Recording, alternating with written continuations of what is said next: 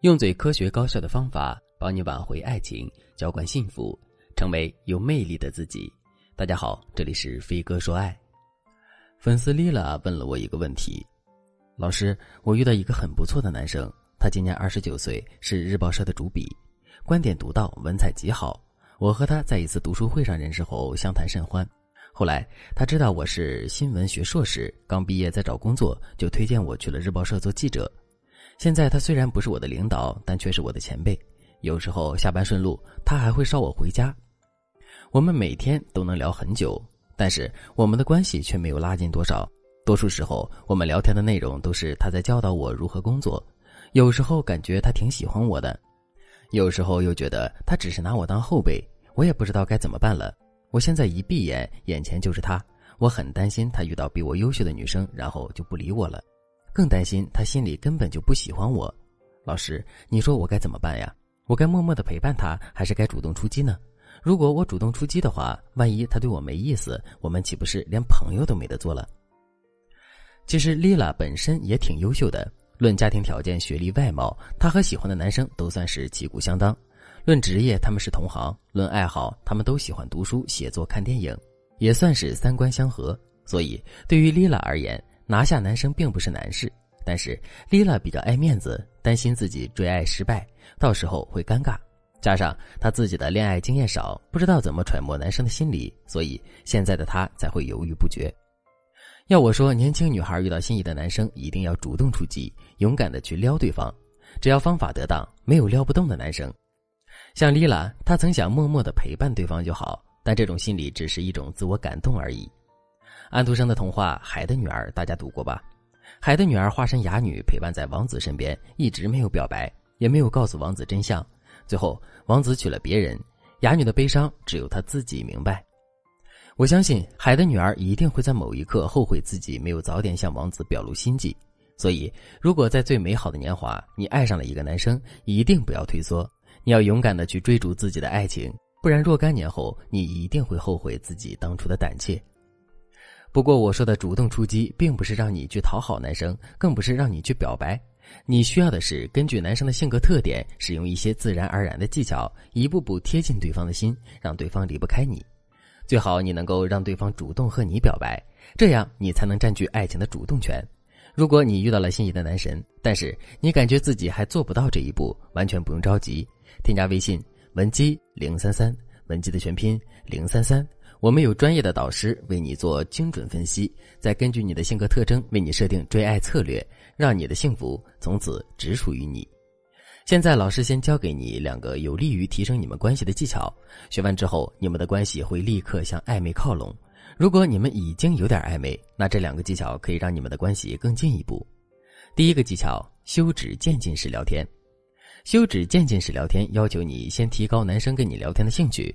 等他跟你聊天聊到最开心的时候，你突然停止和他聊天，让男生的兴趣悬在半空中，这样他就会期待和你下次的聊天，并且他在期待和你聊天的这段时间里，会情不自禁的想到你，这就无形中起到了心锚的作用。同时，你要注意一点，在你休止聊天之前，你要给男生下一个正面的定义，比如你对男生说：“你在这方面真优秀，我一直很欣赏心灵美好、有想法的男生。”等下一次聊天的时候，为了唤醒男生上次聊天的感觉，你可以再次提起你对男生的定义，并再进一步说：“你果然心灵美好，很有想法，我很喜欢你的灵性，在你身上我学到了很多。”第一次说你欣赏对方，第二次说你喜欢对方，这就是休止渐进式当中的渐进的使用方法。那么，休止该如何进行呢？这很简单，比如你和男生相谈甚欢的时候，你就可以对男生说：“和你聊天的时间过得好快。”不知不觉都十一点了，我要去敷面膜睡觉了。下次再聊，我还有很多话想和你说。这时候不管男人说什么，你都不用再回复他。过半个小时后，你可以发一条仅男人可见的朋友圈。你可以分享一本书，然后文案是习惯了睡前看书，世界晚安。当然，这本书最好是比较有质感的书籍。然后你再给男生发一条语音，晚安哟。我总结一下休止渐进式的使用方法。当男生弹性正浓的时候，你给男生一个好的定义，告诉对方你欣赏他的某些方面，然后你就终止聊天。